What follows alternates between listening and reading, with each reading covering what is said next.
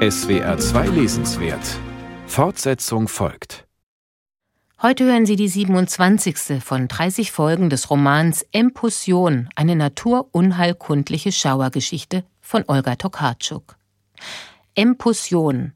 Allmählich wird es Zeit, sich diesen seltsamen Titel näher anzuschauen, dieses nicht existierende Wort, das in sich die Empusa trägt, eine weibliche Spukgestalt aus der griechischen Mythologie, eine Art Vorläuferin der Vampirin, die mit Vorliebe Wanderer erschrecken soll.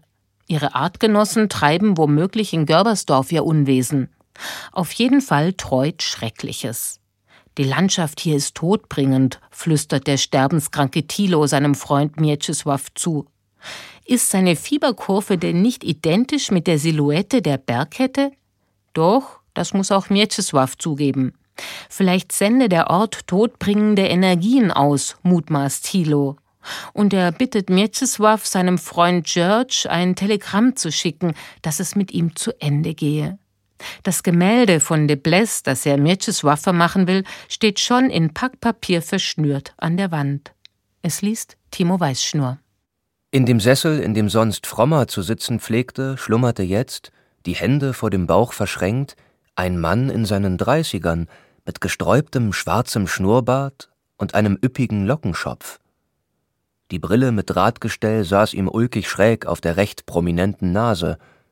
Über der Sessellehne hing ein Reisemantel, neben seinen Beinen stand ein Koffer. Woynitsch erstarrte. Doch hatte der Mann die Anwesenheit wohl gespürt. Er öffnete die Augen und sagte undeutlich: Ich warte, dass er aufwacht. Woynitsch ahnte sofort, wer der Ankömmling sein musste. George, den Thilo Kai nannte, wirkte verschreckt wie jemand, der sich an einem fremden Ort befindet, an dem er nicht weiß, wie er sich verhalten soll. Seine intelligenten Augen musterten Voynich, der stellte sich vor. Sie tauschten einige verhaltene Höflichkeiten aus, der Mann schien im Übrigen auch nicht interessiert an Gesellschaft.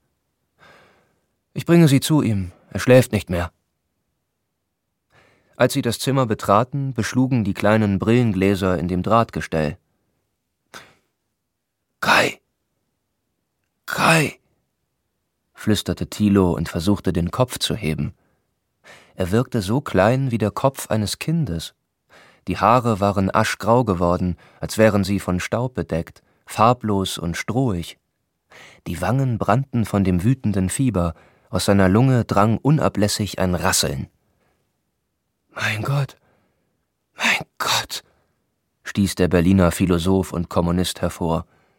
Er kniete sich neben das Bett, nahm Thilos Hand. Voynich konnte es nicht sehen. Zusammen mit dem Pfleger verließ er das Zimmer. Dieser entzündete sogleich eine selbstgedrehte Zigarette. Schwule, sagte er angewidert. Am nächsten Morgen begriff Voynich gleich nach dem Erwachen, dass Thilo nicht mehr lebte. Als er auf den Flur hinausschaute, sah er fremde Männer über die Treppe verschwinden, ihre schwarzen Mantelschöße wehten wie Rabenflügel. Der eine trug Thilos Kleidung, der andere die Schuhe. Voynich sank aufs Bett, saß reglos da. Alles krampfte sich in ihm zusammen, drängte nach innen, suchte Schutz in einer hypothetischen Mitte seines Körpers. Dort, wo die Seele wohnte, die unmittelbaren Kontakt mit dem Jenseits hatte, mit der grenzenlosen Zeit, den Galaxien, mit Gott. Tränen stiegen ihm in den Kehlkopf, bildeten ephemere Blasen, doch seine Augen blieben trocken. Heute konnte er nicht zu seinen Behandlungen gehen, konnte nicht Augusts freundliches Gesicht sehen, die verächtliche Miene von Lukas, konnte Frommer nicht ertragen und erst recht nicht Opitz, und Dr. Semperweis wäre er an die Kehle gesprungen. Er zog die Decke über den Kopf, um nichts von der Geschäftigkeit im Gästehaus zu hören, die Schritte auf der Treppe, das Klappern der Tassen, das Flüstern. An einem derart öden Ort wie hier war sogar jemandes Tod eine Attraktion. Er musste an das Gemälde denken. Barfuß, nur im Schlafanzug, ging er in Thilos Zimmer, wo er zerwühltes Bettzeug vorfand, mit Blut befleckt. Er bückte sich nach dem in Zeitungspapier eingeschlagenen Päckchen, drückte es an die Brust, in der Erinnerung an das, was er dort gesehen hatte. Zurück in seinem Zimmer packte er es aus, suchte mit der Lupe den schwarzen Fleck in dem grünen Ozean ab, die Stelle, an der die geheimnisvollen Punkte geleuchtet hatten. Doch brachte auch die Lupe nichts mehr zum Vorschein, selbst die Struktur der Pinselführung war verschwunden, er sah nur noch ein großes Nichts. Das Wichtigste ist das Schauen, hatte Thilo einmal gesagt. Und das ist nicht allein eine Frage unserer Augen. Wir müssen auch mit den anderen Sinnen schauen. Es ist nur noch nicht in ausreichendem Maße bewiesen worden. Schließ die Augen und schau. Du siehst dasselbe Zimmer, nicht wahr? Siehst, wo die Gegenstände sich befinden, siehst ihre Umrisse. Und lösche jetzt das Licht. Wir brauchen es nicht mehr. Ja, Thilo hatte recht gehabt. Seit jenem Tag übte Voynich das Schauen, immer vor dem Einschlafen, und stets konnte er etwas sehen in dem dunkelgrauen Licht, dessen Ursprung nicht auszumachen war. Unter den geschlossenen Lidern war es niemals gänzlich dunkel oder schwarz, wie man es hätte erwarten wollen. Woher aber der dunkelgraue Schimmer kam, er wusste es nicht zu sagen. Unter den Lidern erstand das ganze Zimmer wieder, alles befand sich an seinem Platz, der Schrank, der Waschtisch, die Vorhänge, das Fenster, sogar seine nachlässig auf dem Boden liegenden Schuhe. Das Interessante war, dass er nicht wusste, ob er tatsächlich etwas sah, oder ob er sich nur vorstellte, etwas zu sehen, oder, ein unangenehmer Gedanke, ob die Vorstellung ihm von selbst erschien. Waren die Lieder ein wenig durchsichtig? Oder ein Filter, durch den jetzt die Mondseite der sichtbaren Welt sickerte, eine Zwillingswelt, doch nicht dieselbe? Woher kamen die feinen Lichtschleier, die sich kräuselten wie Rauch? Drangen sie aus den Ritzen zwischen den Dielenbrettern? Schimmerten sie hinter den Rahmen hervor, in denen die Ansichten mit den Bergen hingen? Strahlte es von den Teppichfransen? Aus den Schlüssellöchern im Schrank? Ich sehe, sagt Voynich zu sich und erhebt sich aus dem Bett, um zum Fenster zu gehen und mit geschlossenen Augen nach draußen zu schauen. Deutlich kann er den Kontrast zwischen Himmel und Erde erkennen. Der Himmel ist dunkler als die Erde, ein phosphoreszierender grauer Schein geht von ihr aus, das Leuchten der Dunkelheit. Die Straßen sind zu sehen, die Konturen der Häuser zu ihren beiden Seiten.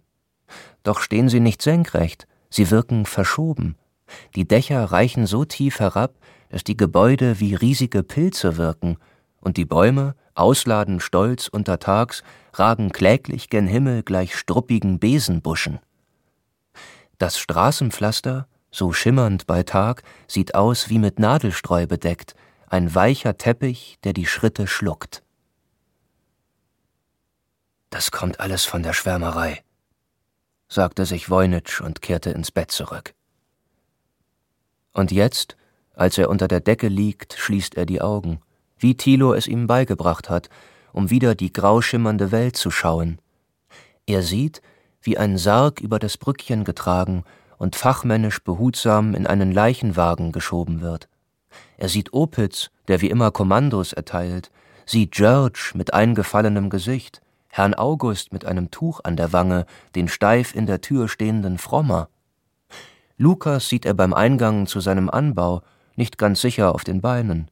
Sogar Frau Weber und Frau Brecht kann er erkennen, düstere, wenig ansehnliche Gestalten auf der Straße hinter dem Brückchen. Der Sarg ist in einer noblen Leichenhalle aufgebahrt, auf einem von zwei Katafalken. In derselben Nacht ist auch im Kurhaus ein Patient gestorben. Vielleicht ein Trost für Thilo, dass er Gesellschaft hat auf dieser letzten Etappe vor seinem Weg in die Erde. Dort liegen sie nun, die beiden, die sich zu Lebzeiten nicht gekannt haben, durch ein gemeinsames Schicksal verbunden, kolonisiert von den Kochschen Bazillen. Unter den Liedern kann Voynich auch sehen, dass Opitz und Raimund, die den Sarg vom Gästehaus zum Leichenhaus begleitet haben, bereits zurückgekehrt sind und beim Eingang stehen. Sie unterhalten sich, einander zugewandt, werfen ab und an einen Blick auf sein Fenster. Das erschreckt ihn. Er öffnet die Augen. Gegen Mittag kleidete er sich an und ging nach draußen. Es trieb ihn durch das ganze Dorf, mit raschem Schritt durchquerte er es, einmal hin und einmal her, ohne einen der zufrieden satten Kurgäste zu grüßen, denen es gelungen war zu vergessen, dass sie bald dasselbe Schicksal ereilen würde wie Thilo. Als er einer polnischen Gruppe ausgewichen war, die schon auf ihn zusteuern wollte, offenbar um zu kondolieren, gelangte er zur orthodoxen Kirche.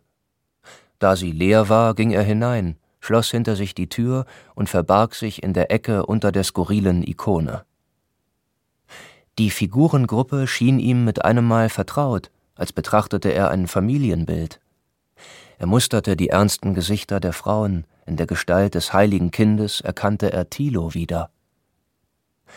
Der Mantel der heiligen Emerentia wirkte auch nicht mehr so düster wie beim ersten Mal, jetzt schien er ihm eher etwas Fürsorgliches auszustrahlen, gleich dem Futter im Pelz seiner Mutter, der so wertvoll war, dass sein Vater ihn niemals hatte hergeben wollen. Noch immer hing der Pelz in ihrer Lemberger Wohnung im Schrank, das Parfum, mit dem er besprengt gewesen war, hatte sich längst verflüchtigt, geblieben war der Geruch von Naphthalin. In der Abwesenheit des Vaters war der kleine Mjetschis in den Schrank geschlüpft und hatte das angenehm weiche Fell gestreichelt, hatte die Hände in die Taschen gesteckt und sich, ohne den Mantel vom Bügel zu nehmen, in ihn eingehüllt, um das glatte, kühle Futter zu spüren. Die Berührung des seidigen Futters war ihm lieber gewesen als der weichste Pelz eines getöteten Tieres. Das fiel ihm jetzt wieder ein, als er das Gesicht der heiligen Emerentia betrachtete, die gewiss die Patronin der Kleiderschränke war, die Heilige des Naphthalins, Matrone der Verstecke und Schlupflöcher, der finsteren Flure und der Fuchsbauten. Nach seiner Rückkehr passte August ihn im Salon ab aufgekratzt, mit roten Flecken im Gesicht. Er hatte den bleichen George an den Tisch gebeten, Raimund aufgetragen, Kaffee und Gebäck zu servieren, und selbstverständlich musste George die Schwärmerei kosten. Zerstreut trank der Philosoph ein Gläschen, er redete noch immer von Thilo und den Worten des Arztes. George hatte einen harten Akzent, der aber nicht berlinerisch klang. Diesen Zungenschlag hatte Voynich noch nicht gehört, ohne rechte Überzeugung wiederholte George Mal für Mal Nun denn, da war also nichts mehr zu machen. Dann wandte er sich an Voynich. Thilo besaß einen gewissen Gegenstand von großem Wert, in dem Sinne, dass der Wert von sentimentaler Natur, ein Familienstück, wenn Sie verstehen. Hat er nicht etwas für mich hinterlassen? Sie haben sich doch mit ihm angefreundet. Es war einer der schwierigsten Augenblicke in Voynichens Leben. Noch ehe George den ersten Satz beendet hatte, wusste Voynich, wovon die Rede war. Ein Glück, dass dieser gut aussehende Mann mit den Locken keine Gedanken lesen konnte. Er hätte sonst das Gemälde von de Blesse gesehen, wie auf dem Präsentierteller, in Zeitungspapier eingeschlagen, zwischen Nachttisch und Wand geschoben, in Voynichens Zimmer. Bis George seine Frage ausgesprochen hatte, blieb Voynich Zeit, sich eine Antwort zu überlegen, und alles in ihm wollte sagen, aber ja, ein Gemälde. Es ist in meinem Zimmer. Ich hole es gleich. Doch sagte er es nicht. Eine andere Stimme sprach aus seiner Kehle, eine Stimme, die er nicht erwartet hätte, auch wenn er in den vergangenen Wochen bereits geahnt hatte, dass er sie in sich trug. Es war wie ein neuer Gleichgewichtspunkt in ihm, um den herum sich alles von neuem ordnete. Leider nein, davon weiß ich nichts. Thilo hat mir nichts übergeben und er fügte noch hinzu Ich bedauere. 15. Die schwächste Stelle in der Seele. Voynich legte seine Kleidung ab und senkte den Blick. Wieder war er dem ausgesetzt, was er am meisten hasste, dem Blick eines anderen, der Bewertung, dem Vergleich damit, wie es sein sollte, sein müsste, wie es woanders war, nicht hier, sondern dort, bei allen, wie es so schön hieß. Er wandte den Kopf ab und fühlte sich genauso wie damals, als der Vater ihn von Arzt zu Arzt gebracht hatte, wie losgelöst von seinem Körper. Auch Herr Hüpf kehrte zurück, jenes schwerelose Wesen, das von Ding zu Ding hüpfte und selbst mit fahrenden Zügen Schritt halten konnte. Schon war er auf die Vitrine gehüpft, dann auf die Fensterbank, auf den Kleiderbügel, an dem des Doktors weißer Kittel hing. Dann war er draußen auf dem Wipfel einer Fichte, auf dem Sims des Gebäudes nebenan. Ja, Herr Hüpf sprang höher und höher, um ihn aus sich selbst herauszuholen, und er wäre gewiss bereit gewesen, bis auf die Berggipfel zu hüpfen oder auf die weichen Ränder der Wolken. Da ertönte draußen vor dem Fenster auf einmal die Melodie vom schlafenden Jakob, und Herr Hüpf zerplatzte wie eine Seifenblase. Während Mieczysław sich wieder in Dr. Semperweis Untersuchungszimmer befand, entkleidet, wehrlos, bleich vor Scham und Kälte. Gegen seinen wohlgeformten, schönen Körper drückten die Kanten medizinischer Geräte, all diese Wagen, Spritzen, Sterilisatoren, die sich gegen ihn richteten, ja selbst Semperweissens Schreibfeder, welche gleich die Diagnose niederschreiben und Voynich zu einer Anomalie erklären würde.